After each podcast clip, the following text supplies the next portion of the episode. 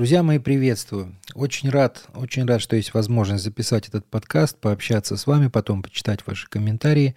Друзья мои, меня очень долго не было в социальных сетях. Болел, болел. Вот это состояние болезни, оно очень было долго. Не могу сказать, что прям я вот ничего не делал, очень много читал, очень много отвечал на вопросы, переписывался, но в какой-то момент вынужден был по состоянию здоровья просто отключить все социальные сети. Никому какое-то время не отвечал, не писал, не делал постов. Был ковид, и ковид был с осложнением, очень сложный, лежал в больнице. Друзья мои, подкаст сегодня о темах, которые вас волнуют, темы, которые вы мне присылали, темы, которые, наверное, будут еще какое-то время актуальны, хотя, вы знаете, история, она очень быстро меняется. Сегодня, буквально сегодня мы с вами ВКонтакте и в Телеграме обсудили такую тему. Тема о том, что Комитет Государственной Думы одобрил поправки о передаче биометрии без согласия субъекта персональных данных. Что это значит? Это значит, что мы с вами все какое-то время назад, а может быть и сейчас, брали кредиты, давали какие-то соглашения на обработку своих персональных данных. И вот теперь Комитет Госдумы по информационной политике и технологиям одобряет поправку которая была предложена для законопроекта о закреплении режима оборота персональных данных. Заметьте вот это слово персональные данные, сейчас мы к ним вернемся. И теперь это будет единая биометрическая система. Вот она будет, э, друзья мои, не знаю, когда это заработает, потому что, наверное, сейчас давайте определимся, кому это будет выгодно, кому это будет нужно, но давайте пока дочитаем эту новость, одной из поправок – вот устанавливается возможность передачи, то есть возможно это будет, собранных в информационные системы финансовых и иных биометрических персональных данных в единую систему без получения согласия субъекта. Вот кто такой субъект? Это вы, это я.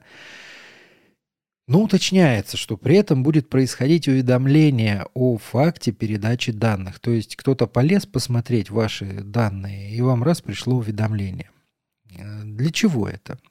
Уточняется в комитете, что механизм будет способствовать расширению применения технологий и вот для безналичной оплаты и всяких прочих штук, которые происходят с помощью цифр. Но также сообщается, что владелец, когда получит, владелец своих данных получит соответствующее уведомление, вот только после этого, когда данные перенесут, он сможет отказаться от обработки сведений о себе, то есть э, вычеркнуть из этой базы. Сейчас про это тоже поговорим. Что ж, пред, предполагается, опять же вернемся к официальному источнику, что подобное решение позволит максимальному количеству организаций, причем список которых мы не знаем, оперативно получать нужные данные о пользователях. Кто такие пользователи? Мы с вами. Вы и я. Кроме того, биометрические данные могут быть использованы при оплате проезда, например. Вот такая благая цель в общественном транспорте или при прохождении контроля в аэропортах. Ну, основную информацию можете почитать дума tv.ru. Теперь давайте, кому это выгодно. Друзья мои, выгодно это в первую очередь банкам. Ну вот, не только им, но им это очень выгодно. Там же будет не только какая-то информация будет храниться, а, как мы говорим, биометрическая. А вообще это будет единая база, кто когда куда обращался, потому что, видите, биометрия биометрия, а здесь речь идет о безналичной оплате. То есть кому-то заблокировать счет, кому-то разблокировать счет, кому выдать кредит, кому не выдать кредит. Это первое. Второе, паника паника у нас обычно поднималась, когда там был ННН, когда появился ковид. Ну, всякий раз, когда что-то новое приходило в общество, всякий раз была паника. Здесь, я думаю, никто паниковать не будет, потому что, наверное, все уже поняли, что если государство чего-то хочет, оно будет этого добиваться. Вопрос, как этим будут пользоваться. Я сейчас не буду затрагивать вот эту составляющую, о которой обычно говорят какие-то информационные ресурсы со скрытыми именами, кто владелец непонятно, когда пишут о конце света. Друзья мои, подождите, это не конец света, это точно не конец света. Потому что как будет это происходить, почему и как это все будет выглядеть, мы с вами знаем из Священного Писания. Это совсем про другое. Давайте вот на секундочку отойдем от этой новости. И вот у всех у вас есть WhatsApp, например, или у вас есть в кармане там какой-то другой мессенджер, или кто-то пользуется контактом. Вот смотрите. А, сейчас WhatsApp грозит штраф до 80 миллионов рублей. За что это такой большой штраф? За то, что они повторно отказываются локализовать данные своих э, русских, кто, ну, кто живет на территории России, не только русские, разные национальности. Что такое локализовать данные? Данные, э, разместить базу данных на территории Российской Федерации, чтобы правительство имело доступ. Обязательно. Вот 28 июля этот протокол будут рассматривать в суде, и вот э, другие какие-то сервисы, они тоже будут э, отвечать в судах. Что это значит? Это значит, что государство пытается все вот эти базы данных перетянуть на свою сторону. Нормально ли это? Друзья мои, здесь нет однозначного ответа. Сейчас она может находиться, эта база где-то в Америке, ей кто-то может пользоваться, или в Европе, ну, будет в России, ей кто-то будет пользоваться в России. От этого ни лучше, ни хуже. Это контроль данных. Ну, согласитесь, всем интересно, о чем кто-то переписывается.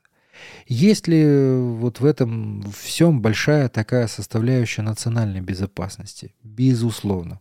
Безусловно, есть. Государство, любое государство должно контролировать безопасность и принимать как можно больше усилий по контролю сейчас в социальных сетях. Не только в социальных сетях, а вообще там, где есть вот эта цифра.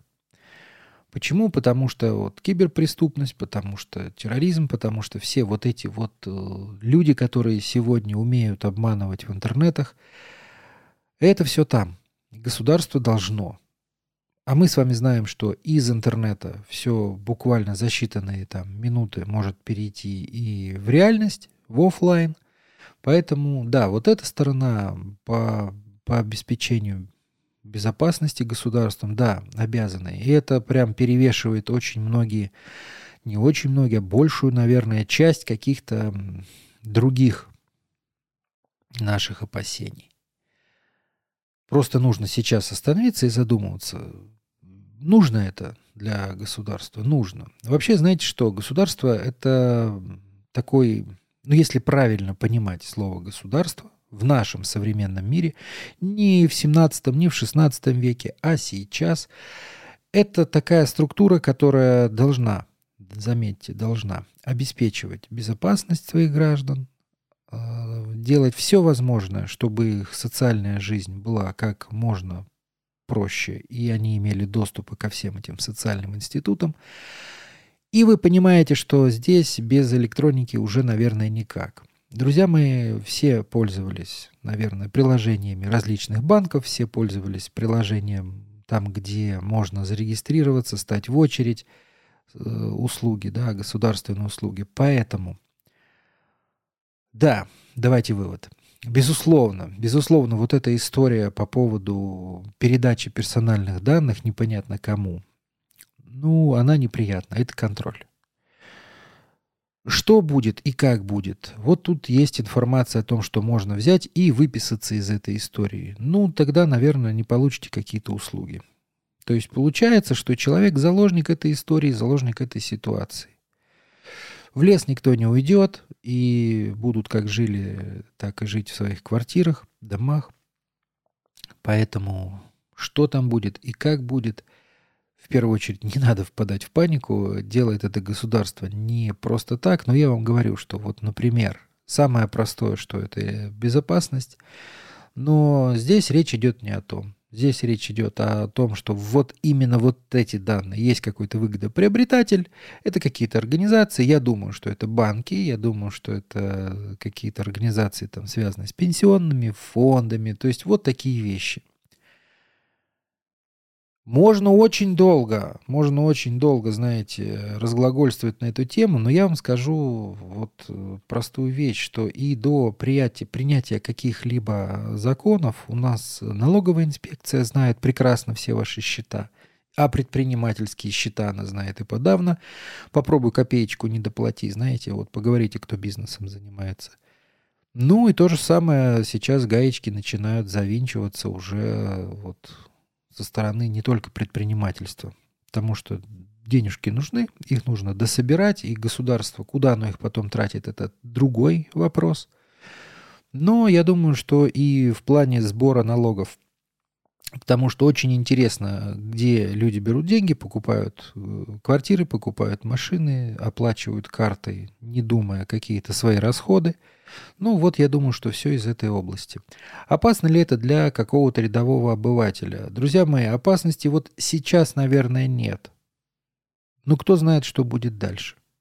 Никто не знает, как этим всем воспользуются. Еще раз напомню, что, в принципе, о нас с вами государство знает все. Вот, про наши затраты, расходы, переписки и все прочее. Я вам сейчас э, вот про эту новость, э, такую, которая касается нас всех, а, рассказал и затрону. Помните историю с Telegram, э, Telegram социальная сеть, которой сейчас все пользуются, когда активно, активно ее продвигали. Делали все, чтобы они узнали. Делали блокировку, хотя мы с вами прекрасно знаем. Вот смотрите, история. Сейчас заблокирована запрещенная сеть, э, которой все пользовались, Инстаграм. И помните, как блокировали Телеграм? Я считаю, что блокировка Телеграм на тот момент это была его рекламная акция. То есть о нем говорили все. О нем говорили вот буквально кто только мог говорить а государство еще подливало масло в огонь. Смотрите, не можем заблокировать. Люди какие-то медийные говорили, что это самое секретное, самое нечитаемое, самое вот невозможно взломать сеть Телеграм. Прошло какое количество времени? Посмотрите, что творится в этом Телеграме. Там сидят все, там сидят депутаты, чиновники. Это вот все те, кто блокировали. По идее, должны были ее заблокировать. То есть ее просто тупо отрекламировали. Почему? Да потому что владельцы Telegram, я так понимаю, они, как все законопослушные владельцы социальных сетей, сотрудничают с государством. О чем вы там переписывались э, в Инстаграм, знали только, наверное, люди, которые контролировали с другой стороны границы, то есть на Западе. А Телеграм это наш доморощенный, и здесь можно почитать. То есть э, контролировать. Контролировать граждан, контролировать переписки. Иной раз там что-то читаешь в этом телеграм, и волосы дыбом встают, но его контролируют. Поэтому была проведена хорошая большая кампания. То есть мы с вами видим, что если государству нужно заблокировать что-то, вот вам пример, пожалуйста, Facebook, вот вам, пожалуйста, пример заблокированный Инстаграм, запрещенные сети. То есть если надо, блокируют. И какой-то там несчастный Телеграм заблокировать не смогли. Я считаю, его просто прорекламировали, сделать его известным. Сейчас им пользуются все. Ну, то есть вот мячик на нашу сторону закатился. И все. Поэтому, друзья мои, без паники. Без паники и, конечно, это все неприятно, то, что нас контролируют, но на что мы можем в этой ситуации повлиять? Тема эта, вы знаете, она мне интересна, я думаю, она и вам интересна. Будем смотреть, как она будет развиваться, и, наверное, в ближайшее время посмотрим все-таки, какие организации получат доступ к этим сведениям и как они будут использовать. Может быть, это действительно только кредиты, а может быть, что-то большее. Ну, я не думаю, что это прямо вот коснется молниеносно всех и каждого. Давайте дальше. Тема у нас вот э, сегодня продолжится. Помните, был такой интересный человек, господин Романов. Он был Среднеуральский женский монастырь. И вот, э, вы знаете, я, я почему-то думал, лично вот, э, что история его на сегодня, она немножко так притормозилась, но не тут-то было. Он, собственно, Романов и его бывший секретарь, Всеволод Могучев. Вот, Всеволод Могучев. Оказывается, они под следствием. Под следствием. И следствие, знаете, на какую тему? Версия следствия такова, что они в составе организованной преступной группы, в которую кроме них никто не входил, собственно говоря, записывали и выкладывали в интернете ролики, которые побуждали граждан э, неприязнь к иудеям, католикам и мусульманам. Всего вот э, вменяют им 6 роликов. Свою вину они, конечно, не признают, и адвокаты говорят, что вся эта история, она в контексте религии. И сама экспертиза, собственно говоря, она сделана на основе рекомендаций силовых структур, которые не учитывают религиозную специфику. По версии следствия, это был декабрь 2019 года, Николай Романов, он создает и возглавляет организ... организованную группу, в которую вошел Всеволод Могучев, то есть их там двое. Преступная деятельность группы, как э, предполагает следствие, носила стабильный и масштабный характер. Давайте я сейчас вот от себя скажу, потому что в свое время когда-то я делал выпуск Выпуск, посвященный, собственно говоря, Романову. Не то, что Романову, а истории вокруг этого монастыря. И у меня тогда возникал вопрос. Ну вот он уже начал. Он там полгода буянил. Он там давал благословение, будучи наместником-настоятелем. И неужели нельзя было раньше? Надо было вот дать человеку эту возможность, полгода эти ролики там записывать, людей к суициду склонять. Чего там только не было. Посмотрите пол интернета на тот момент. Но вот нужно было. И говорить о том, что это какая-то прямо вот преступная группа вдвоем, я ничего не могу высказать, потому что это идет следствие. Но я сейчас вам говорю данные, которые в открытых источниках. И вот э, действительно в гражданах были у них возбуждены, как они как следствие говорят, неприязнь к католикам, к иудеям и к мусульманам, друзья мои. Но у нас априори на многих э, ресурсах, условно православных, про это и сейчас говорят. Просто Романов, наверное, шумел громче всех. И вот они говорят, что это организованная преступная группа ОПГ, по версию следствия. Снимала видеоролики и проповеди экс-схиегумена. Выкладывала их в интернет. То есть дело выглядело так. Могучев ставил камеру, а, Романов начитывал текст, причем очень неумело начитывал. И вот эти шесть роликов, 19-20 год, и вот обоим предъявляется такое 282 статья Уголовного кодекса «Возбуждение ненависти» в составе организованной преступной группы. И самое главное, что это все происходило практически онлайн. Онлайн, это видел вот весь интернет, весь YouTube, там, контакт, где они раз, размещали. Ну, ну, еще раз говорю, нужно было дать им возможность там полгода, годик позаписывать, а потом уже только остановить. Раньше нельзя было. Сейчас они находятся под стражей в СИЗО. Но дело все в том, что у господина Романова уже, по-моему, был суд, и он уже сейчас у него идет срок. И три года, по-моему, три, три с половиной года ему дали за самоуправство, нарушение прав на свободу вероисповедания и склонение к суициду. Они, они подавали апелляцию, но вот суд, он эту апелляцию оставил без, без изменений, так сказать. Друзья мои, все понятно. Но иногда просто смотришь и думаешь, ну вот чудит, чудит народ в интернете, вот он этот народ, который, вот он Романов. Ну, надо было дать возможность им чудить дальше. Кто не помнит, кто такой Сьегумен Сергий, ну, почитайте. Почитайте, это такая личность интересная. Люди на самом деле очень быстро забывают. Забывают, и память наша коротка. Привыкаем ко всему к войнам, к эпидемиям, да и вообще к чему угодно. Вот э, помните, наверное, кто постарше помнит, на телевидении был когда-то дорожный патруль 90-х годов. И каждый вечер там показывали. Я просто удивлялся, как они там живут в своих Москвах-то. Это московская передача была. Показывали заказные убийства, показывали какие-то страшные ДТП, ограбления, вот этот дорожный патруль. Ну, вспомните, кто, ну, кто не помнит, в Ютубе можете посмотреть. И люди к этому очень быстро привыкали. Очень быстро к этому привыкали и каким-то образом находили возможность на это не реагировать. Вот так устроены мы.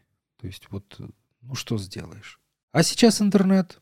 Интернет, друзья мои, он заменил нам все. Учебники истории, он заменил новостные ленты, газеты, телевидение. И что хочу сказать. Писали очень много, присылали. Ну, не было желания и возможности, но сейчас вот затрону эту тему. Знаете, люди, которые сделали сами себя. Это коучи, вот, известные блогеры, учителя сомнительных наук, такие вот интересные люди. Э, ситуация с пандемией, ситуация с какими-то оборотами финансов, которые сегодня невозможны между странами, очень сильно ударили. Ударили по вот этим коучам, блогерам, учителям. Друзья мои, вот это вот сделал себя сам.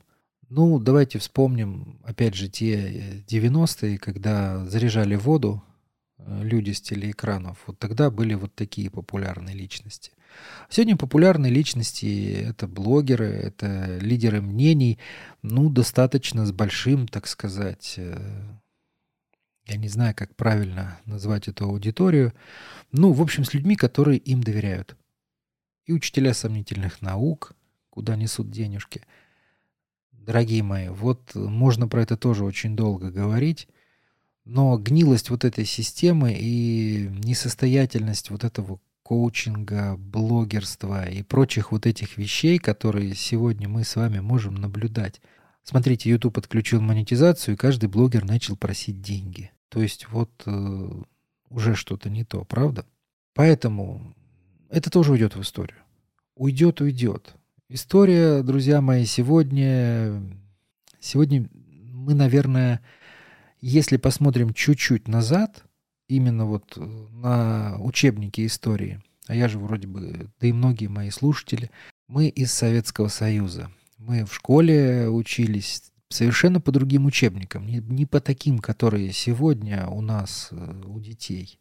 И вот во всем мире сегодня что-то меняется. Меняют естественные учебники истории. Уйдем мы, уйдут э, эти учебники истории будут совершенно другие темы. Почему? Потому что всякая власть эти учебники истории контролирует, переписывает. И все споры о истории, особенно вот о таких давних, очень легко переправить. Я всегда говорю, друзья мои, вот сейчас история там Россия-Украина очень сложная, очень напряженная. Каждые вот пропагандисты, а со всех сторон они есть. Давайте так, если касаются истории, да посмотрите, пожалуйста, Великое княжество Литовское. Историю и карту, вот как это все выглядело, и посмотрите, как все изменилось. Ничто не вечно в истории государств. Совершенно. Посмотрите, где был Курск. Посмотрите, какие были, например, там в Литве города. Вот. Раз и нет. А потом посмотрите еще Россию перед революцией. Очень интересно какая была карта. Но это же все есть. Не смотрите иногда котиков, посмотрите что-нибудь такое, о чем можно подумать. Сейчас очень э, сложная история. Люди называют себя патриотами. Это редко такое случается в истории государств. Ну вот у нас случается. Со всех сторон. Куда они деваются потом? Вот не зря я вспомнил Россию перед революцией. Кто был около семьи Романовых? тоже были патриоты. Посмотрите, там интересные, куда они потом все делись. Что случилось, кто эмигрировал. Это тоже все история, друзья мои, и прям заставляет задуматься. Не буду глубоко, потому что, наверное, каждый для себя должен сам понять, что это за идея. Вот национальная идея.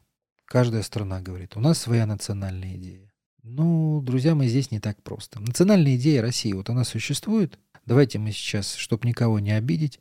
Возможно, те, кто придумывают тезисы, а тезисы придумывают, и пытаются найти вот э, более грамотные умные слова, они должны обдумать еще раз весь набор идей, так как, э, например, например, Россия, она настолько большая, что вопрос стоит не в национальности. Россия же ведь многонациональная, правда? Почему придумали тезис? Вот почему я говорю, что их придумывали? Ну, потому что раньше про это никто не говорил. Вот Россия щедрая душа и все. А это какая-то попытка что-то с чем-то связать. Про эти тезисы скоро забудут, а Россия будет и дальше. И будут еще что-то придумывать. Мы, мы люди. Мы всегда что-то придумываем. Поэтому, друзья мои, не надо так болезненно многие вещи, которые сегодня есть в общественном пространстве, воспринимать. Еще хотел рассказать вам, друзья мои, должен был выйти второй подкаст из серии о людях, которые меняли мир и их отношение к церкви. Э, в силу состояния здоровья я не успел. Теперь я не знаю, когда это будет, и тему эту я не оставляю. Вот сейчас немножко про это расскажу. Первый подкаст был о Гитлере. Он откровенно манипулировал церковью, если можно так сказать, манипулировал так, как было нужно для развития его партии и, собственно говоря, приходу к власти. Вот там были верующие, он с ними заигрывал. Ну вот э, сейчас разговор, подкаст должен был быть о его современнике, который не только манипулировал церковью, но он уничтожал ее. И в прямом, и в переносном смысле. Вы, наверное, понимаете, о ком речь. Речь о Сталине, о его отношении к церкви. Не история самого Сталина, вот как семинариста, как православного. Нет, как человека, у которого была безграничная власть. Вот как он ей пользовался. Очень коротко, если затронуть вот молодые годы будущего тирана, там его история с семинарией, история Сталина, вот да, как семинариста, она, знаете, не сильно отличается от множества историй молодых людей, его современников. Тогда были такие времена, смута, которая потом перерастет в государственный переворот, который потом будут называть революцией, она проникнет и в духовное училище, и в семинарии. Вот эта грязь будущего кровопролития, она медленно будет туда заползать. Образовывать кружки, потом боевые ячейки, организации – Рассматривать Сталина вообще как э, преступника царских времен вовсе вообще смысла нет. В сегодняшнем разговоре вот даже вспоминать нет смысла, потому что про это есть очень много документов, книг, фильмов. Но у нас цель не опорочить там Сталина, а речь о том, как он взаимодействовал с церковью. Его отношение к религии очень менялось. Оно менялось вот от самых кровавых взглядов палача до взглядов человека, который будет помогать в проведении собора происходило не просто так и было тесно связано с какими-то определенными событиями. Спустя какие-то годы, да не годы, а достаточное количество времени, много лет, после вот того, как уже исчезла СССР с карты мира, его совсем нет. И появились люди, в фантазиях которых у нас Сталин э, друг церкви. И вот даже попечитель там. Это неправда. Друзья мои, это совершенно неправда. Тот, кто действительно хочет поработать с материалами, с документами, это неправда. Почему так? Мы с вами прекрасно знаем, что такие люди, которые почитают Сталина и хотели бы, чтобы такой персонаж опять, опять появился на исторической сцене, они есть э, среди священников, они есть среди прихожан, ну, в общем, в веру, среди верующих людей. Почему так? Желание иметь сильного вождя и, наверное, вот быть имперцами, жить в великой стране, а тут раз и разруха 90-х. И она заставляет многих пересмотреть свое мнение о СССР. Это еще и, знаете, как один, только один из факторов, который рождает в головах людей мысли о великом и добром вожде. Там факторов гораздо больше. Прошло время, и люди стали забывать, к сожалению. Друзья мои, вот такой коротенький подкаст. Он сегодня без видео, он сегодня только голосовой. Я думаю, что всем было интересно. Пожалуйста, пишите вопросы к следующему. Не знаю, когда он будет. В принципе, вот это выражение «у меня сегодня есть время» я не хочу употреблять, потому что времени у нас с вами нет. Время нашей жизни, оно очень ограничено, и надо его прямо вот правильно использовать. Посему, друзья мои, пусть Божье благословение пребывает с вами. Не нужно паниковать, не нужно сеять панику не только в своем сердце в умах, а еще и в окружающих. Будьте верующими, читайте как можно больше, читайте как можно больше правильной литературы. И, наверное, это поможет. Это поможет Потому что, почему я говорю, наверное, потому что вот мы часто в комментариях переписываемся, и ты людям рассказываешь, там стараешься цитатами святых отцов, но не на всех это действует. Иногда люди в своем мнении настолько закрываются, что не готовы слушать мнение ни собеседника, ни мнения более авторитетных э, отцов церкви. Поэтому, друзья мои, все равно оставлять чтение не нужно. Еще раз, Пусть Божье благословение пребывает с вами и до скорых встреч.